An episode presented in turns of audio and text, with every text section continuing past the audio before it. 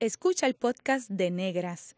Este programa se emite los viernes a las 3 de la tarde por Radio Universidad de Puerto Rico en el 89.7 FM San Juan y el 88.3 FM Mayagüez. Todo un mundo de música e información. Cadena Radio Universidad de Puerto Rico presenta Negras, producido por Colectivo ILE, un espacio para visibilizar proyectos antirracistas y educar de forma crítica e informada sobre la negritud y la racialización.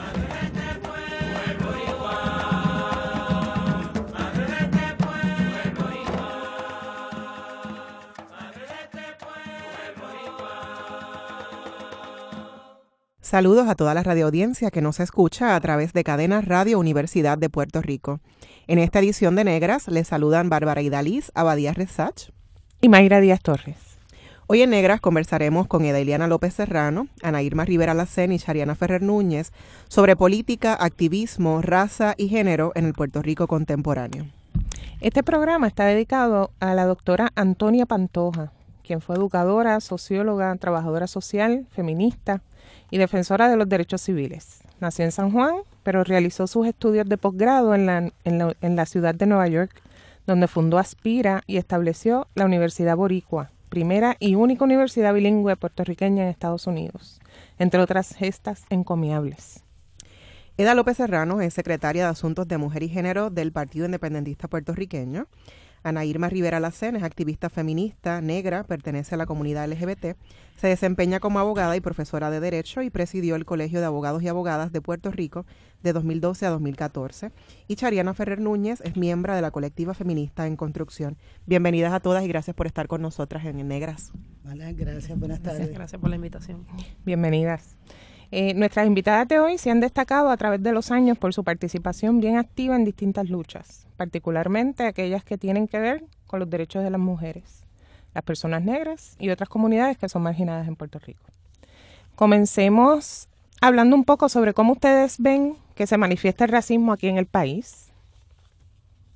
¿Qué pregunta? no todas a la vez, por favor.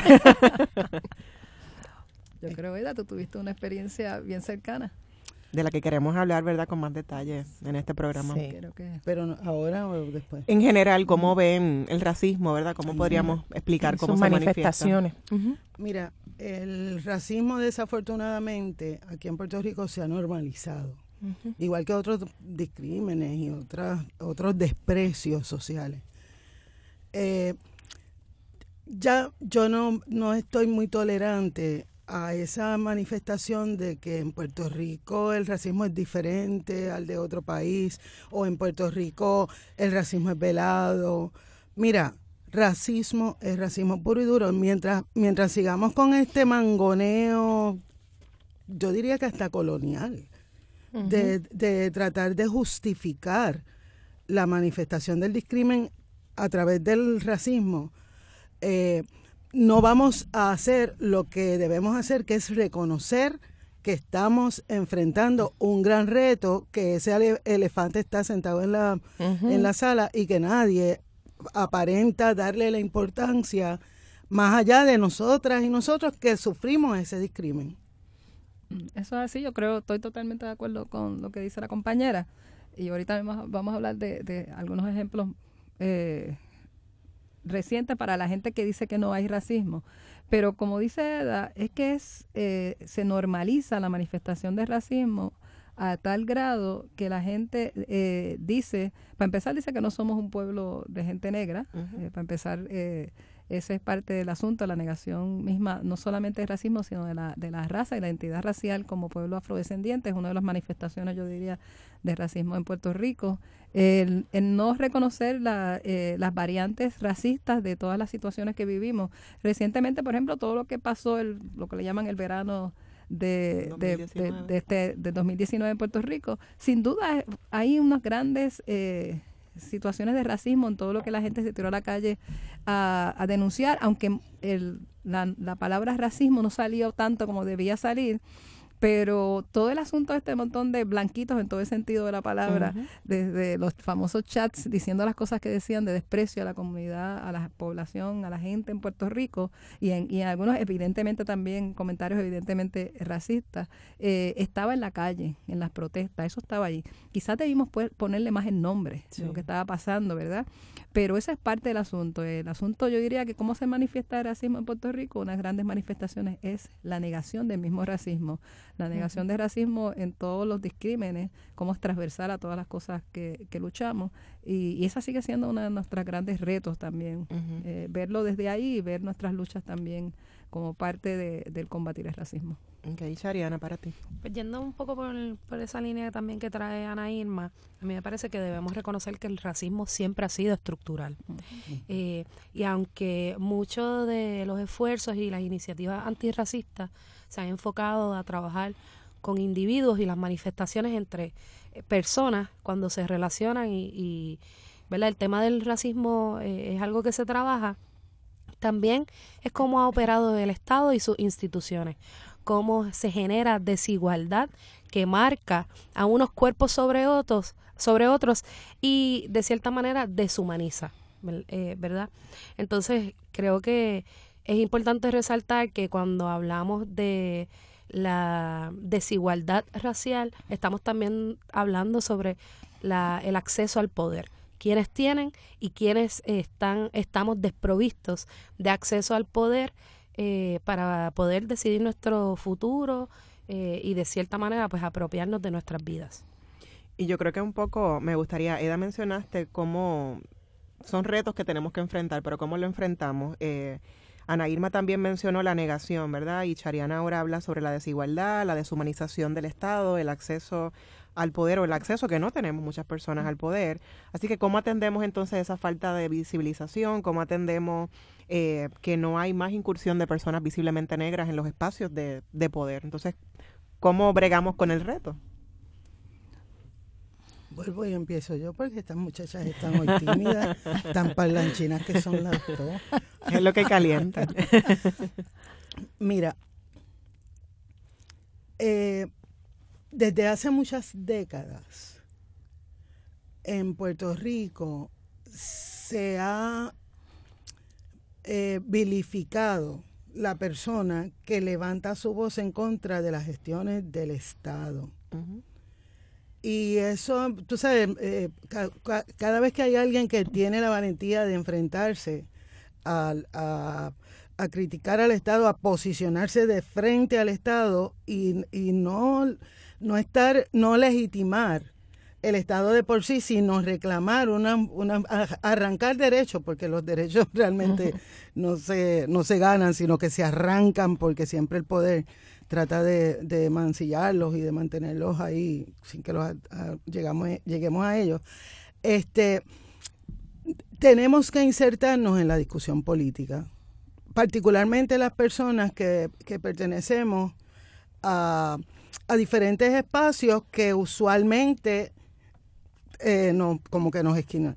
Fíjate, yo tengo, yo soy negra, soy mujer, soy independentista y soy pipiola, que no es lo mismo. No es lo mismo ser independentista que pipiola. Porque hay una, tú sabes, nos mandan, ya ustedes saben, nos ponen en una esquinita. El, el, asunto aquí es que desde todos esos espacios que yo acabo de mencionar, y tengo que hablar de mí porque es el ejemplo más cercano que tengo, ¿no?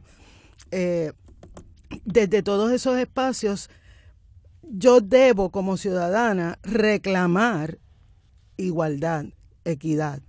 Equidad en todos los espacios. Fíjense que yo soy, nosotras somos mujeres y además somos negras, así que nuestras dos condiciones que propician este desprecio llegan antes que nosotras lleguemos.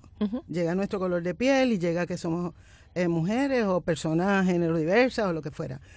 Y en la medida en que las clases dominantes galopen en el poder político, pero hablando del poder político del Estado, van a seguir, va a seguir entronizándose ese discrimen. Mira, nada más en términos de lo de mujer, cuando salió el chat ese, el chat completo, aquí bajo, pasó bajo el radar que esas próximas 36 horas, tres mujeres se suicidaron en 36 horas en diferentes puntos del país. nosotras que observamos qué es lo que pasa con las mujeres, yo por lo menos me he dado cuenta de que los casos han ido arreciando, han ido eh, intensificándose en la gravedad del caso, en, la, en, la, en, en lo primitivo de los casos. Por ejemplo, domingo, hay una discrepancia por un celular. Yo todavía no entiendo qué fue lo que pasó. Este hombre saca una pistola y le pega no sé cuántos tiros y mata a esta muchacha que no tenía nada que ver con él. Ese tipo de agresividad yo lo estoy viendo en muchos espacios, no solo por, por ser mujer, sino también por ser negra. Entonces eso nos coloca en una vulnerabilidad, pero además en una... Eh, yo pienso que las letras están ahí en la pared, es cuestión de descubrirlas y asumirlas. Mira, yo creo que la cosa es, eh, siguiendo esa misma línea, pero la cosa es bien compleja. Tú decías de más caras evidentemente negras. Hay una cara evidentemente negra en la política hoy día que eh, cuando abre la boca y hace lo que hace, es en contra de nuestros intereses o lo que queremos las mujeres que tienen eh, y, las- y los hombres con conciencia, que es la legisladora Brown, Venegas Brown. Es una mujer negra, pero lo que ella dice representa las normativas eh, heteronormativas y blancas de poder. Sí. O sea, eh, o sea, que no es la cara negra nada más. Es, es el asunto de cuán, cuán complejo es el poder llevar eh, otra tipo de demandas por voz de, de personas que también sean evidentemente negras, mujeres, eh, gente de la comunidad LGBTI, como que todas las complejidades que querramos, eso es lo que se dice, la complejidad de lo que se dice, y entonces no es solamente quién lo dice, sino cómo lo dice y lo que esperamos que se diga. Sí. Entonces es compleja la cosa. Entonces a esta señora Venegas Brown, eh, yo no puedo en ningún momento sentirme contenta porque ella esté ahí como mujer negra. Ella representa todo lo que yo no quisiera que represente. Pero por otro lado, tengo que reconocer que ella está ahí por las luchas que hemos estado dando en muchos sentidos para que las mujeres lleguen a, a esos poderes, que ella sabe leer porque se hicieron lu- luchas para eso, se hicieron luchas para la participación política. Y esa parte pues es, un- es una es una de los, de, los, de los triunfos de las luchas Sí. eh, de las mujeres. Ahora, ella nos representa en muchos sentidos lo que quisiéramos. Así que es complejo, es complejo. Así es que hay que estar todo el tiempo, eh, por eso es que, la, que cuando hablamos de la lucha hay que ir al fino. Y no es meramente el decir, eh, yo voy a poner esta persona aquí porque es de tal y tal manera. No hay que ver si esa persona representa todo lo que, lo que quisiéramos. Y ya estamos en eso. Por eso es que ya no, es, no hablamos de la mujer, sino de las mujeres en toda la complejidad, reconociendo todas las diversidades y que lo cómo hacer los cambios, pues los cambios son tan complejos, las demandas tienen que ser tan complejos, los procesos tienen que ser complejos, pero tenemos que estar conscientes de esa complejidad. Cuando yo empezaba en todas estas cosas, que empezaba como muy jovencita, ¿verdad? Eh, eh, una de las cosas que yo enfrenté más rápidamente fue el racismo porque como una mujer negra y joven estaba hablando en los 70 de, de unos temas que no eran agradables para mucha gente, y menos por voz de una mujer negra eh, y joven. Hablar de, de temas de los derechos de la mujer en general, de aborto y cosas por el estilo, por voz de una mujer joven, era problemático. El tema era problemático, era problemática la persona que lo decía. De las primeras cosas que yo, y, y, y además la cuestión eh, de, de ser lesbiana y haberlo- decirlo públicamente. Un poco complejo todo.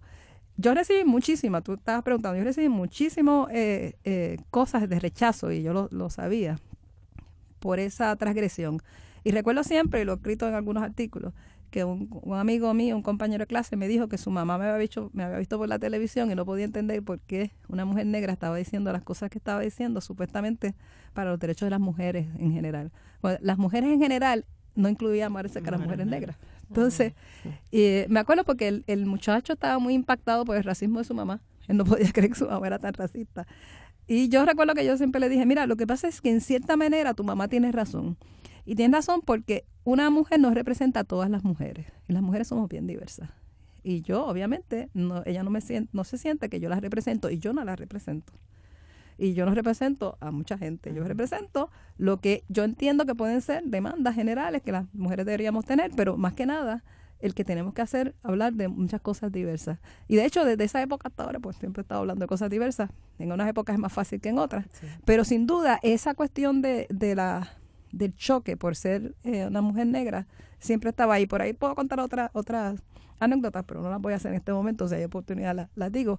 Pero de, de, las primeras cosas que yo tenía un conocimiento, pero completo, eh, de, de, la cuestión fue racismo. Además, que en esos momentos y de ahí en adelante, en las próximas décadas, no había casi personas negras hablando en los medios de comunicación de temas diversos. Así que hablar de, de temas de los derechos de las mujeres, de derechos sexuales y reproductivos en general, de los concursos de belleza, del mismo racismo, de la de, de ser una persona gay en general, en los medios de comunicación yo, yo veía la cara del horror de ser, de que sea una mujer negra quien estuviera hablando de esos temas. Así que esa sensación y la, y la percepción de que el racismo estaba ahí hasta el día de hoy, poco a poco algunas cosas, algunas han mejorado, otras han cambiado, vamos a decir, pero sin, eh, con sus luces y con sus sombras, como se dice por ahí.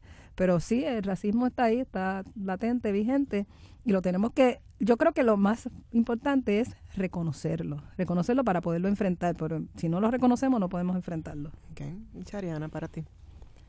Mira, yo creo que se han mencionado varias cosas. A mí me parece que la situación de de trascender un poco las políticas identitarias eh, en el uso que, se le da hoy, no hace 30 años, eh, que es importante también puntualizar eso, eh, porque es bien fácil quizás caer en, en, la trampa incluso del mismo sistema de decir que porque una persona está ocupando un espacio, un cargo público o está presidiendo alguna organización, eh, pues ya con eso entra, entramos todas. Eh, y, cuando hablamos, cuando mencionaba hace un momento eh, la carencia de acceso al poder, es porque las estructuras van a poder, eh, van a permitir esa entrada, porque de cierta, de cierta manera lo que va a hacer es que suavizar bueno, aquí no hay racismo porque mira, eh, y ocurrió mucho con la conversación alrededor de, de, presidente Barack Obama en Estados Unidos hace eh, ocho años atrás. Sin embargo, sabemos que la situación de, de, racismo que se vive en los Estados Unidos y aquí en Puerto Rico no, no cambió. Eh, y es porque también es las mismas estructuras y sus instituciones son quienes generan esta desigualdad y esta violencia. Y, una, y es una violencia que es racista y es una violencia que es antinegra, porque también es importante hacer la distinción. Cuando hablamos eh, en Puerto Rico, mucha de la narrativa, desde la concepción del Estado-Nación, y la institucionalidad de Lela en el 54, tiene que surgir el sujeto nacional. Y el sujeto nacional, el puertorriqueño, es, eh, es bajo ese mito cultural que es la mezcla eh, de las tres razas y siempre es un hombre. Y entonces, ¿quiénes, quiénes son eh, las personas que quedamos fuera de esa narrativa? Que nunca hemos sido el sujeto de la nación. Eh, y entonces a mí, a mí me parece que eso es algo importante discutirlo porque es cuando muchos puertorriqueños y puertorriqueñas cuando tienen que, son desplazados hacia la metrópolis y, y están en Estados Unidos, se enfrentan con eh, un racismo que no necesariamente vivían en Puerto Rico y no es porque las cosas son distintas en un lado y en otro, sino es que eh, aquí pasaban bajo unos privilegios, eh, desde unos entendimientos que les permitían la, la blanquitud, ¿verdad? Colarse. y yo por eso hablo de racismo y violencia antinegra, porque para las negras en, en el país esa violencia siempre ha existido. Así, ¿Quiere añadir algo? Sí, bueno, yo eh, lo que quería mencionar rapidito es que eh, tenemos una carencia de, datos constatables, ¿verdad? Eh, pero hay una, un, uno de los estudios del Centro de Información Censal de Calley, tiene que ver con personas negras en el, en el, en el laborando. En el empleo. En el empleo. Entonces, hay unos pueblos que son focos de evidente racismo. Claro. Y, y, esas cosas tenemos que trabajarlas, tenemos que ir ahí a encontrar a esa población negra que probablemente también se siente desplazada y se siente tan discriminada como estamos aquí en este momento nosotras. Así que es bien importante, me parece a mí, mirar a esos a, esas réplicas de ese racismo en todos los espacios, de, en todo, todos los espacios del país. Sí, fíjate, es un poco lo que, lo que ambas están diciendo. En Puerto Rico, el, parte de la negación del racismo es que aquí funcionamos a base de las tonalidades obviamente de la play. Entonces, la gente que somos evidentemente negra, pues tenemos, eh, no hay manera de que tú te puedas salir del asunto de que a ti te están discriminando por el color de tu piel y porque eres negra. O sea, no solo el color de tu piel, porque eres negra. Entonces aquí pues la gente evade el, el tema a base de, de, tonalidades de piel y como tú decías, eh, el, el, asunto de que si te ves más clarito de piel o lo que sea, eh, como que eluden eso hasta que llegan a Estados Unidos. Estados Unidos la cosa es distinta, es muy distinta. Pero no quiere decir... a lo mejor no lo experimentan o, no lo reconocen. Claro. Y ahora tienen un terrible miedo de salir. Pero eso es con tonalidad de piel. Eso no quiere decir que la estructura de, cómo funciona el Estado, cómo funciona, se acomodan las cosas de poder, funcionen a base de exclusiones. Eh, de exclusiones en lo que se, eh, se identifica como las personas negras, que a veces pueden ser personas no tan evidentemente negras, pero sí se les identifica dentro de los conceptos de ser negra. Y entonces tiene situaciones de exclusión en Puerto Rico. En breve regresamos con Negras y abordaremos la situación actual eh, del gobierno de Puerto Rico, desde el activismo político, el género y la raza. Sigue en sintonía con Radio Universidad. Está escuchando el podcast de Negras. Este programa se emite los viernes a las 3 de la tarde por Radio Universidad de Puerto Rico en el 89.7 FM San Juan y el 88.3 FM Mayagüez. Todo mundo de música e información. Usted está escuchando Negras, inspiradas en la grandeza de nuestras ancestras. Les habla Mayra Díaz Torres y esta servidora Bárbara Abadías Resach. Hoy conversamos con tres mujeres afropuertorriqueñas, activistas y feministas, Eda López Serrano, Ana Irma Rivera Lacén y Chariana Ferrer Núñez. Eda, quiero volver contigo. Eh, recientemente, Miriam Enid Rodríguez, hermana de una representante cameral eh, del Distrito 25, la representante Jacqueline Rodríguez, utilizó una red social para insultarte con, con epítetos racistas en reacción a tu fiscalización a su hermana como persona electa que ocupa un puesto gubernamental, ¿verdad? Como es la legisladora. ¿Qué fue lo que ocurrió?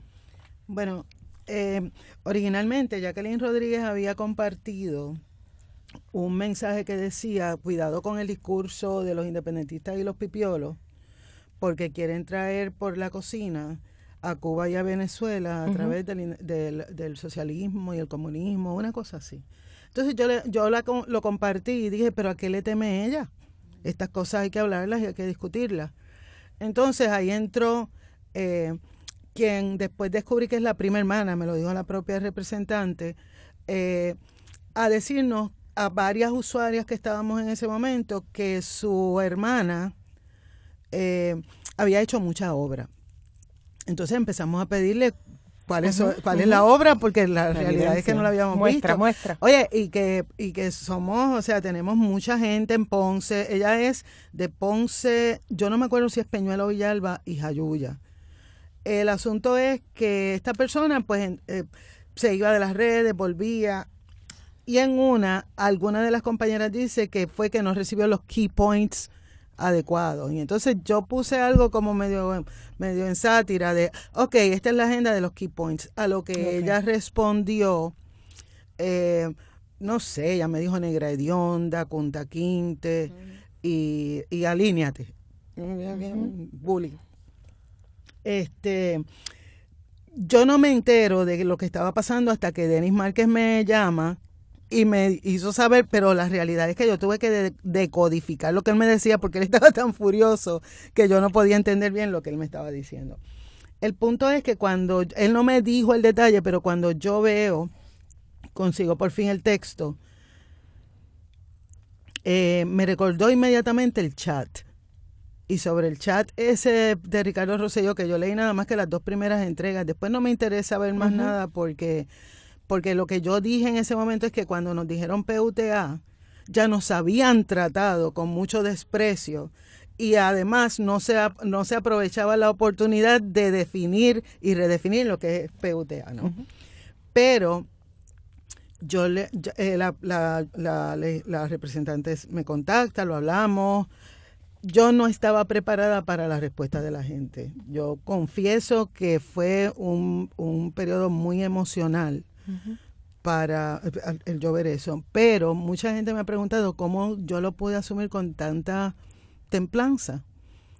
Y yo tengo que reconocer que yo no lo asumí como propio. Soy negra, no soy hedionda, no soy Kunta Quinte. Inmediatamente pensé contra, pues tiene bien poca cultura porque ni leyó el libro ni vio la serie para saber que Kunta Quinte es un hombre. Sin embargo, Kunta tenía una hija que se llama Kisi. Aparte del referente a la, historia de Estados Unidos, eh, tenemos que hacer un ejercicio también eh, desde la negritud de que eh, es un icono de, una, de unos elementos que son muy rescatables para las luchas, entonces aplicado a la lucha que nuestra, a las luchas múltiples. Me pareció que era un momento importante también para la para el manejo conciliatorio del asunto. No es que yo condone el racismo. De hecho, Denis me ayudó a ubicarme en el sentido de que por la noche, cuando él me seguía oyendo, él seguía preguntándome, ¿tú estás bien? ¿Tú estás bien? Como que no lo creía. Y yo le dije, Denis, ya lo manejamos. Y me dice, pues entonces te voy a hacer esta pregunta. Y si yo te digo que ella se refería a Shariana, o a Ana Irma, o a ustedes dos, a Mayra, o a Barbie, o a la esposa de Denis, ¿qué tú harías? Y a mí me entró una furia automática, yo me prendí. Y me parece que, que, la gran enseñanza de todo esto, y lo digo sin falsas modestias, porque yo creo, además de llevarme toda la emoción, ¿verdad?, del incidente, eh, la gran enseñanza fue que si fuera para otra persona, yo no sé qué yo estaría dispuesta a hacer y tengo que pensar que cómo, están las cosas, tú sabes, en términos personales, pero yo no me sentí herida. Ella a lo mejor, yo pensé, a falta de argumentos, ella intentó eh, herirme con lo único que tenía que era el insulto. No pudo, yo no me bajé al nivel de ella. Ella no pudo elevarse al nivel que estábamos llevando la discusión. Sí cuando eh, Chariana y, eh, Ana Irma, cuando vieron esa, esa, esa información ¿no? sobre el ataque a Eda, ¿qué pensaron? ¿Se sintieron identificadas? Pues mira, yo creo que no me sentí muy sorprendida, eh, para ser muy honesta. Yo creo que hace unos meses, eh, y ha ocurrido mucho, cuando uno está asumiendo portavocía, aparecen artículos, ¿verdad?, de, de uno haciendo expresiones a la, a la prensa, y solamente basta con ir a las secciones de comentarios y, ahí está lo que piensan de uno. Todo. Eh, incluso llegué a escribir algo al respecto hace unos meses atrás y, recordé mucho que, nos dicen negra sucia, cafre, yal, cuponera, puta, bañate negra, pata asquerosa, bucha resentida, pareces un macho. Esto es lo que eh, yo pues he tenido que sacar cuero porque estoy en una, en una posición un poco expuesta, eh, como lo está Eda, eh, como lo está Ana Irma. Estamos eh, haciendo un trabajo político que no solamente toca base y, comunidades, que también se expone a, la esfera pública. Pero a mí esto, a pesar de que a veces tiende a, como mencionaba Eda, cuando es a otra compañera, pues ahí uno agarra rabia. Eh, yo creo que esto yo no lo veo tan peligroso como lo que sí nos toca vivir, que es la criminalización por ser negras. Eh, cuando nos ha tocado, eh, ¿verdad? Y, me ha tocado entrar a una tienda y ver cómo se me van detrás los empleados y las empleadas. cuando estoy saliendo de un establecimiento y, pido eh, un Uber y me preguntan si estaba limpiando o si estoy saliendo de trabajar o si estoy eh, entrando a trabajar. Esas son cosas que, que también nos muestran eh, cómo, cómo y, y, recalco, cómo es que hay unos espacios muy particulares, ¿verdad? Que no están hechos para nosotras. Y cuando estamos en ellos, estamos transgrediendo, como estaba mencionando Ana Irma, y se genera realmente la violencia. Estamos hablando de que aquí hay una hay un, hay un sector de, de, de Puerto Rico, un sector poblacional que se le está quitando derechos, eh, que está enfrentándose a ejecuciones de hipoteca, que está enfrentándose a que se le privatice eh, aún más o que o se le recorta recorte eh, servicio el plan médico pero hay quienes nunca hemos tenido acceso a esas cosas. Y yo creo que es importante, ¿verdad? Como que pensarlo de, manera estructural. Eh, no es casualidad que podemos hablar de los focos de, de, personas evidentemente negras, porque es que hemos tenido también que empujarnos a ser comunidad. Eh, y también se nos ha empujado a estar todos juntos para poder identificarnos, ¿verdad? Y, y no, yo creo que también son cosas que debemos estar observando para poder desarrollar proyectos políticos que busquen desmantelar estos sistemas de opresión. Fíjate, cuando yo vi lo que le pasó, los comentarios de Eda, un poco también lo que dice Chariana, un poco lo que pensé fue que, fue que todavía tenemos mucho trabajo que hacer, ¿verdad? Y todavía la gente, alguna gente piensa que esa es la manera de insultar a las personas negras en Puerto Rico, que es recordándoles eh, que somos negras, como que ser, recordarnos que somos negras es un insulto. Eh, decirnos negras es un insulto para esas personas, ¿verdad? Entonces, eh, obviamente lo que hizo la, la, señora esta fue en esa dirección de tratar de, de, insultarte. insultarte, como tú dices, incluso hasta sacando de contexto el personaje que estaba usando.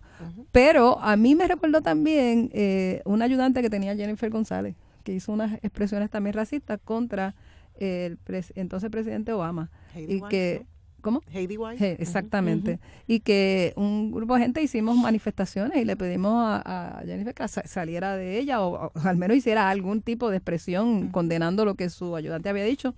Todavía estamos esperando que, dijera algo. Eh, y ese, exacto. Es que que un poco va en la misma línea, ¿verdad? De que, de que estamos eh, frente a personas que están en, en, situaciones de poder que no reconocen ni el, racismo estructural, ni el racismo de sus propias eh, personas con las que trabajan, por lo tanto no reconocen el racismo frente a ella cuando están frente a ella. En este caso entiendo que la hermana de la señora que te insultó se disculpó. Sí, ella me llamó y después encontré un mensaje en privado que estaba escondido en algún lado de la que me insultó. Ah, de la que intentó insultarme. Exactamente. Así que me parece que en ese sentido hay, pues hay, reconoceríamos entonces que hay un poquito más de avance, inclusive la reacción de la gente. Eh, yo creo que por lo menos de está un poquito más de conciencia eh, con el tema. Así que vamos en esa dirección, pero definitivamente tenemos mucho trabajo que hacer todavía en, en, eso se refiere. Y Eda, la reacción de la legisladora dice, yo también soy negra. Mm. Ella dijo, sí, y me lo dijo a mí, ella, digo, yo no voy a divulgar, ¿verdad? El contenido de la... Eh, el contenido de la, de la, conversación. Ahora, eso sí, fíjate, en todas las situaciones siempre hay una excepción a la regla, ¿verdad? Y hubo una joven que yo conozco, que, que es negra, que como que justificó porque yo soy clarita del color de Beyoncé y lo que estábamos hablando de las coloraciones. De la coloración. Y de que pertenezco a un partido que es blanco, etcétera. Y me y eso yo lo yo lo recibí como igual recibí del otro lado. Porque el problema con esto es que no se puede excluir a la gente. Esto lo hemos aprendido con estas muchachas de la colectiva, incluso porque es un, es un, es un activismo diferente eso de si tocan a una, nos tocan a todas, ellas saben que si a ella alguien me las toca, se acabó. O sea, eh, pienso que es una gran lección, pero pienso también que debemos usarlo como para una introspección de por qué yo puedo justificar, yo como persona oprimida. Por ejemplo, yo me sentí como si alguien estuviera tratando de justificar el que a una mujer la maltrataran o la violaran o lo que fuera. Así que vamos a hilar fino en esto, ¿verdad? Yo creo que debemos eh, podemos tener unas, unas lecciones muy grandes. Ya yo cerré la página en el sentido de que ya el incidente se acabó y ahora lo que debemos hacer es construir. El Puerto Rico que, al que yo aspiro y por el que lucho es el que erradique ese tipo, eh, la posibilidad de ese tipo de insultos. Ana Irma, eh, eres parte del nuevo movimiento político llamado Victoria Ciudadana. ¿Cómo vislumbran atender los asuntos de raza y género desde esa colectividad? Bueno, tenemos una, eh, lo que se llama unos principios éticos, eh, que son principios de, inclusión y diversidad, que, incluye, que incluye obviamente los temas en contra del racismo, incluye el tema en contra de la misoginia, incluye el tema en contra de la discriminaciones por el, a la comunidad LGBTI eh, por razones de distintas capacidades físicas y sensoriales, eh, todas las, las, situaciones que se identifican usualmente como discrimen.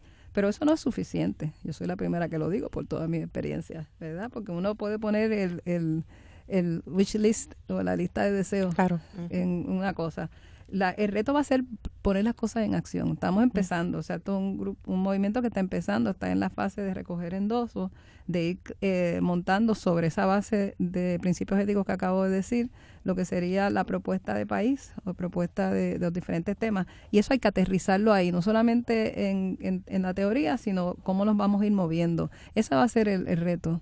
El reto va a ser realmente si vamos a tener la capacidad de ir eh, montando estructuralmente un movimiento que, que supere eso que, que, estamos, estamos hablando desde el principio de este programa.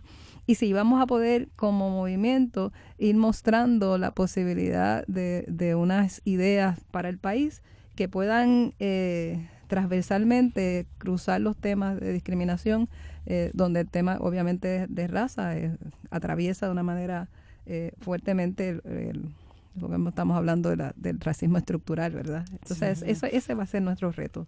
Yo apostaría, obviamente estoy ahí, está apuesto a que vamos a avanzar en ese tema y que por lo menos tenemos la voluntad de hacerlo. Pero es un gran reto. no podemos, yo no puedo decirte que tenemos la, el, la, clave de, la solución porque eso sería, eh, eso no es correcto. O sea, quien diga eso no, no lo tiene. Eso eso es son los retos que tenemos. Pero mira, eh, yo quería decir solamente una cosa, que hay una cuestión, cuando yo era presidenta del Colegio de Abogados y Abogadas de Puerto Rico, eh, un poco, solamente rápidamente, hubo dos, dos instancias que a mí me llamaron la atención. Un poco lo que tú decías de a veces cuando uno está en algunos puestos, eh, uno siempre sigue siendo la misma mujer negra, evidentemente negra. algunos puestos dan unas categorías, entre comillas, de privilegio digo entre comillas porque sí dan, pero no dan a la misma vez en otras cosas. Eh, y hubo dos que me llamaron mucho la atención, es que cuando pintamos el, el, el colegio de anaranjado, un color anaranjado intenso, eh, que fue el color que la escultora que intervino con las obras de arte del colegio recomendó para que se vieran mejor las obras, etcétera eh, hubo gente que comentó que el colegio lo habíamos pintado ese color porque yo era una mujer negra y quería pintar esos colores que son colores negros de la gente negra. Entonces, y yo, wow, esa es una cosa bien fuerte. Y el otro fue un, un tema eh, lesbofóbico, homofóbico, y fue que estábamos haciendo unos arreglos en los baños y el único baño que daba las medidas para que fuera inclusivo para las personas en silla de ruedas era el baño de los varones de abajo. Y después vamos a convertir en, este, en un baño unisex y todas las personas todas las personas pueden entrar independientemente de que estén o no estén en una silla de ruedas y hombre o mujeres, todas las personas, eh, como se identifiquen, entran ahí.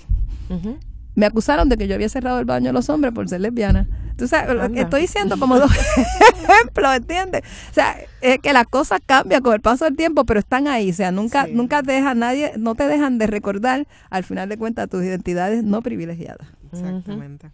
Y Chariana, en el caso de la colectiva feminista en construcción, ¿cómo atiende esa intersección de raza eh, desde, desde su grupo y movimiento? Pues mira, la cole eh, que inicia hace cinco años parte de la necesidad que sentíamos varias compañeras que, que fundamos el espacio de que en las organizaciones políticas donde estábamos participando previamente no se trabajaban los temas de género y de raza como temas de prioridad o que simplemente quedaban relegados a las mismas de siempre.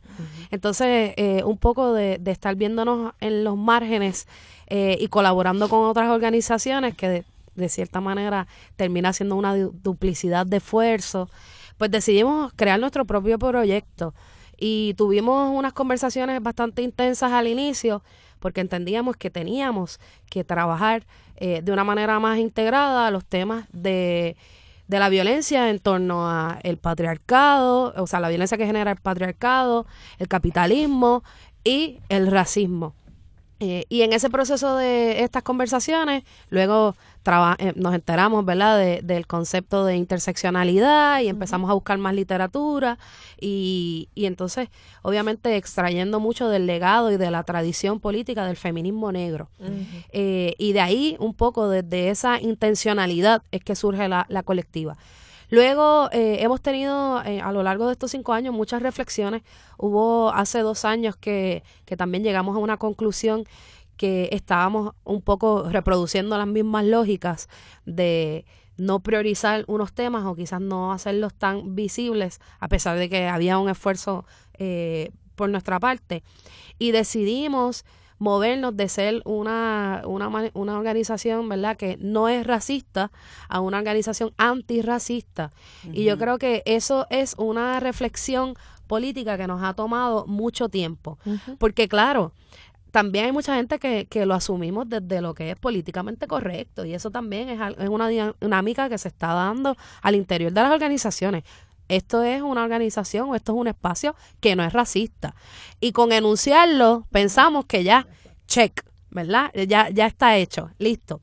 Y realmente no, es como empezamos a entender eh, nuestra vulnerabilidad y también cómo empezamos a, ver la manifestación de, de, un sistema que es violento contra las personas negras eh, contra la eh, y que en esa violencia se va desde lo más sutil hasta incluso nuestras personas aliadas. Eh, o incluso personas negras que entonces empezamos a cuestionarnos cuán oscuro, cuán claro, cuán privilegiado, cuán... Entonces se pierde, se, se, enfoca la conversación entre las dinámicas de individuos y no la estructura que permea y que genera esta desigualdad. Y la reproduce. Entonces la colectiva pues hemos estado, ¿verdad? Como que trabajando estos temas desde la formación política, desde generar espacios para discutir y analizar eh, hasta desde lo más íntimo y nuestros proyectos, cómo van en camino para desmantelar todo sistema de opresión, empezando, ¿verdad?, con, con las intersecciones que, eh, con las que realmente está, se genera ahí la matriz, yo diría, que es el capitalismo, el patriarcado y la supremacía blanca y su violencia antinegra. Excelente, ya no, ya no basta no ser racista, hay que ser antirracista. antirracista. Eh, al regreso de la pausa, nuestras invitadas comparten sobre sus proyectos de activismo social y cómo ven al país en un futuro próximo. Ya volvemos en Negras. Está escuchando el podcast de Negras. Este programa se emite los viernes a las 3 de la tarde por Radio Universidad de Puerto Rico en el 89.7 FM San Juan y el 88.3 FM Mayagüez todo mundo de música e información. Gracias por tu sintonía. Les hablan Bárbara y Dalisa Badía Resach. Y Mayra Díaz Torres. Hoy en Negras hablamos de política, activismo, género y raza en el Puerto Rico de hoy con Chariana Ferrer, Eda López y Ana Irma Rivera Lacén. Como activistas visiblemente negras, ¿qué herramientas podrían utilizarse para lidiar con el racismo en Puerto Rico? ¿Qué, qué ustedes sugieren? Fíjate, yo, te voy a decir algo que yo he aprendido con el activismo de, las mujeres y que a medida que voy ganando años me pongo cada vez más, eh, pienso que es la, salida y es que no podemos callarnos cuando en los espacios más íntimos, o sea, esas transformaciones empiezan desde nosotras y nosotros. No debemos callarnos y condonar eh, actos racistas. Mm. Según microagresiones racistas, eso no lo podemos condonar. ¿Qué yo quiero decir con eso? Mira, a lo mejor tú estás jugando domino y alguien en el grupo hace un chiste que incluye un negro o un chiste xenofóbico y todo el mundo se ríe.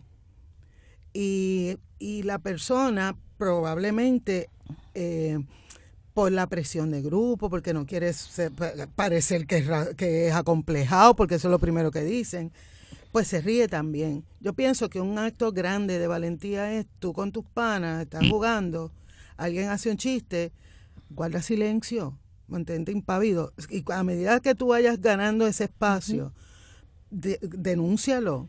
Aquí, cuando tú estés conmigo, yo no quiero que hagas chistes racistas, ni esto y lo otro. Y las personas van a comenzar a pensar cómo, cómo están normalizando ese racismo y cómo podrían eh, eh, ser unas personas que practiquen el antirracismo del que nos estaba hablando Shariana. Va a tomar tiempo el activismo, pero por lo menos reconocer en el, en el entorno íntimo no es aceptable, y menos racismo, manifestaciones racistas de negros contra negras y viceversa. Eso no, no, lo podemos condonar. Chariana. Pues mira, a mí me parece que, y esto algo que, que hemos agarrado un poco hasta como, como lema eh, en la colectiva, es un es la idea que, nos trae el sociólogo negro Stuart Hall de Politics Without Guarantee. Eh, hacer política y, e insertarse en el quehacer político sin ningún tipo de garantía, porque es que no hay, es un riesgo. Pero yo creo que la única herramienta que podemos sostener es asumir el riesgo de, lanzarse a construir algo distinto. Eh, y yo creo que juntarse con otras personas que, que compartan no solamente nuestras identidades, pero personas que compartan nuestra visión de mundo. Y, y, luego, cuando uno se encuentra con esas personas que comparten tu visión de mundo, pues mira, salir a construirlo. Yo creo que es la única herramienta realmente que tenemos, esa determinación de cambiar esto. Pues yo creo igual, o sea, yo creo, bueno, desde, que tengo uso de razón y estoy metida en estos revoluciones, siempre he apostado en que sí podemos ir construyendo y trabajar en, una dirección de un Puerto Rico más inclusivo y, un mundo más inclusivo y, nunca dejar de, hacerlo. Eh, y nunca dejar de tener una mirada de, ahora le llamamos de intersecciones, en, otros momentos le llamamos de otras maneras, ¿verdad? Pero nunca podemos dejar nada de, ninguna de, de esas eh, reclamos fuera porque todos somos eh, parte, somos una complejidad de todos esos reclamos. Y en el caso del racismo, eh, reconocer que, vivimos una sociedad racista, en, una estructura racista y que hay que enfrentarlas también eh, todo el tiempo conscientemente. Es de la única manera. y pues yo nunca podría aceptar estar en un espacio que no reconozca eso y que se trabaje desde ahí para un Puerto Rico más inclusivo. Eso sin duda tiene que ser. Y pues uno se mueve de unos espacios a otros, pero nunca puede abandonar, nunca puede ir a un espacio que sea eh, eh, que, que, deje fuera lo que uno ha estado trabajando. Siempre tiene que ser que tengamos un espacio todavía mucho más inclusivo, todavía más retante y, y, que tenga un proyecto eh, que sume más a las cosas que tú has estado haciendo. Me parece que es la única manera de poderlo hacer. Una de las cosas que nosotros hicimos como partido en, en las elecciones del 2016, ya lo habíamos hecho antes con las mujeres, pero en el programa de gobierno del 2016 nosotros lo usamos con interseccionalidad en todos los temas, eh, tanto para la cuestión racial como para el asunto de los géneros. La perspectiva de género. Entonces, eh, por ejemplo, tú vas y buscas, qué sé yo, educación, pues ya tú tienes ahí insertadas unas acciones concretas propuestas al pueblo para trabajar en esos ejes temáticos con asuntos que tengan que ver tanto con las mujeres como los géneros.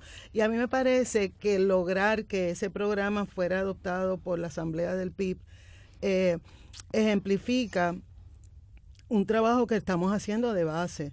A mí me llama mucho la atención cuando dicen que en el PIB no hay negro. Este, porque yo pienso que es una manera también de invisibilizarme a mí. Eh, no, no conocen, tú sabes, yo conozco a gente hablando de cosas interiores del PIB que nunca han ido a una reunión del PIB, que no conocen a nuestra militancia, no conocen la composición de nuestros militantes. Eh, y también me parece que dentro de la raza, por ejemplo, el, el, sábado estábamos en una actividad de las Lolitas en, en, en, Vieques. Me pareció sumamente interesante que las mujeres activas en, en esos reclamos fue frente a, en la plaza frente a la iglesia. Había una masa evidentemente blanca que no es de allí, yendo hacia la iglesia a la misa de las once, y en la plaza estábamos muchas mujeres negras. Eh, recordando la, incursión de Lolita a Vieques. Entonces, yo ese día lo pensé pensé, fíjate qué interesante que las cosas más contestatarias que causan incomodidad, eh, estamos ahí, mujeres y personas negras. Y me parece a mí que en la medida en que nosotras entendamos que para lograr esos cambios tan profundos que necesitamos en la sociedad, hay que crear condiciones incómodas y resolverlas, porque resolver las cosas en las que estamos en común, eso es lo fácil, pero trabajar las diferencias, que es lo difícil, hacer andar unos proyectos con unas diferencias, esa es la política que necesitamos en este momento, me parece a mí, esta es mi lectura, en este momento histórico de Puerto Rico, particularmente después de esta de estas manifestaciones multitudinarias y tan tan generalizadas. Un poco siguiendo lo que mencionaba Chariana y, alineándolo con lo que dices, eh, Eda, de que tenemos que tener, atrevernos, aunque no tengamos garantía, y tener mm. políticas públicas y arriesgarnos, ¿no? Eh, y lo que planteas entonces de, en, el caso del Partido Independentista, que sí tiene una, eh, una lista de cosas que se pueden hacer, ¿verdad? Que tienen esas intersecciones. Pero ¿qué otras políticas públicas ya existen? que que de parte del Estado, qué tenemos? ¿Con qué contamos para sobre eso hacer lo que planteamos aquí o que ustedes han sugerido? Mira, hay una cosa que yo, yo me paso eh, marchando porque es que las políticas públicas se adoptan de una manera generalizada en un país. Esa es la manera de tú lograr avanzar unos temas sociales en alguna nación o país. En el caso nuestro, por ejemplo, vamos a tomar el caso de las mujeres. Supuestamente es una cero, cero tolerancia para el maltrato contra las mujeres, la violencia, pero tú sabes cuántos, cuántas medidas han radicado para bregar con los temas de la ley 54 y la violencia doméstica, 59 en lo que va del cuatrienio, que es dos años y medio. Yo le he preguntado a muchas mujeres si, si entienden que el problema es de tener 59 enmiendas a las leyes. Y la realidad es que no, porque mientras no haya voluntad de implantar esas leyes, vamos a seguir reproduciendo el mismo chat una y otra, les cambiamos los nombres. Y en este momento yo pienso que eh, siendo un reto, pero también una agenda de trabajo, tenemos que ponernos a fiscalizar de una manera contundente a esos aparatos del Estado sin validarlos, pero exigiéndoles que ellos tienen unas deudas con nosotras y que las tienen que cumplir. Bueno, mira, las leyes no cambian la gente, la gente cambia las leyes. El, ese que un poco te estoy devolviendo la pregunta en el sentido de que no es necesariamente todas las políticas públicas que se aprueben, porque en este país hay muchas leyes aprobadas de toda índole, buenas y malas, pero hay muchas de, legislación. Y muchas de las que tienen que ver con el tema, por ejemplo, de mujeres en general o de género, hay muy pocas con el tema de raza, eh, se, han sido producto de, de, la, de las luchas de, de los grupos y las entidades feministas.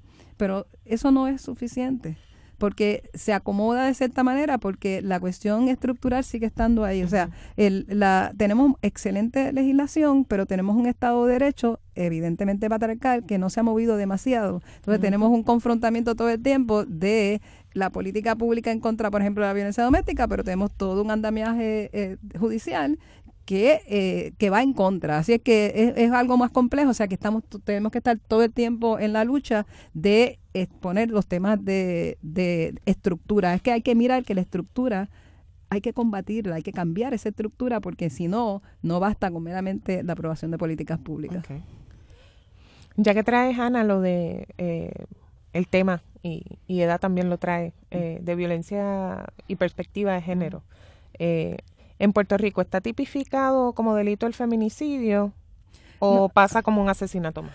No, no está tipificado. De hecho, hubo una intención de ponerlo, pero lo que se aprobó en el 2012 en el Código Penal no se llama así. Lo que se aprobó fue eh, poner como eh, causa, o sea, que sea considerado asesinato eh, contra una mujer en cuando hay una serie de circunstancias, pero básicamente son delitos que tienen que ver con que se intente haya tenido establecido restablecido una relación de pareja o de intimidad que mantenga o haya mantenido con la víctima relaciones familiares, que sea resultado de reiterada violencia en contra de la víctima. O sea, que están relacionadas más con el tema de la violencia hacia las mujeres que meramente el asunto de que se está matando a la mujer por ser mujer, que en otros países es así, que por eso es el tema del feminicidio. Y en Puerto Rico pues también están unos agravantes. O sea, ahí hay unos agravantes eh, al momento de imponer la pena, si se puede probar en el caso de que es una mujer si fue un crimen de odio por ser mujer. Eso caería ahí, pero no, no se llama, en las leyes de Puerto Rico no se llama femicidio ni feminicidio. Es el lenguaje. Y Chariana, ¿cuál es el próximo paso de la colectiva? Hablando del tema de los feminicidios, que se debe declarar Puerto Rico en estado de emergencia, ahora con una gobernadora, eh, ¿tiene interés de conversar con ustedes y, ver las propuestas que ustedes llevan tiempo exigiendo que, que se lean y que se atiendan? Mira, nosotras no hemos parado. Yo creo que eh, lo que ocurrió este verano no, no fue espontáneo, fue el cúmulo de procesos de lucha que se han estado dando en este país por los últimos años, de organizaciones políticas, sociales, comunitarias, que han levantado eh, muchos reclamos a los cuales también la colectiva eh, se ha hecho eco y ha estado ahí en la calle.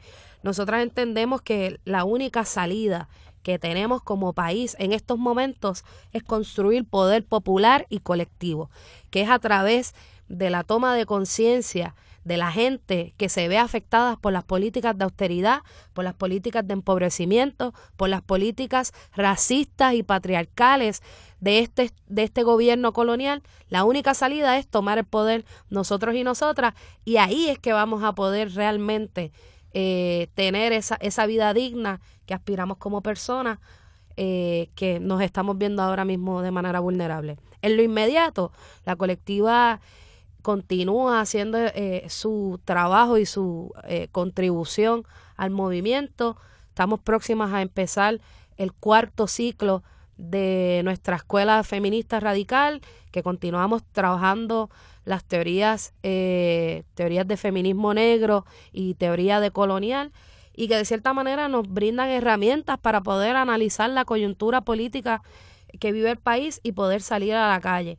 También estamos generando, estamos participando de las asambleas de pueblo, estamos en la campaña de construyamos otro acuerdo en contra del plan de ajuste eh, fiscal que está próximo a discutirse por la, por la Junta de Control Fiscal Así que hemos estado en la calle en estos últimos meses. Estoy un poquito ahí con la respiración corta, pero es, es porque llovió hoy. Eh, pero yo creo que el ver que esta, tantas personas se sumaron a los procesos en estas últimas semanas también nos da una esperanza, pero una esperanza radical. Una esperanza de que esto se va a estar gestando un nuevo país en los próximos años y tenemos que estar no solamente atentas, sino activas en ese proceso para que entonces realmente cargue con una perspectiva desde nosotras, las negras y la gente de abajo. Chariana, Ana, Eda, gracias, por esta joya de conversación. Agradecemos a Ilianibet Calcaño y a Luis Lugo por acompañarnos como técnicos en esta edición de Negras. No olviden sintonizar Negras el próximo viernes a las 3 de la tarde. Feliz viernes. Cadena Radio Universidad de Puerto Rico y Colectivo ILE presentaron Negras, asumiendo nuestro justo lugar como forjadoras de cambio.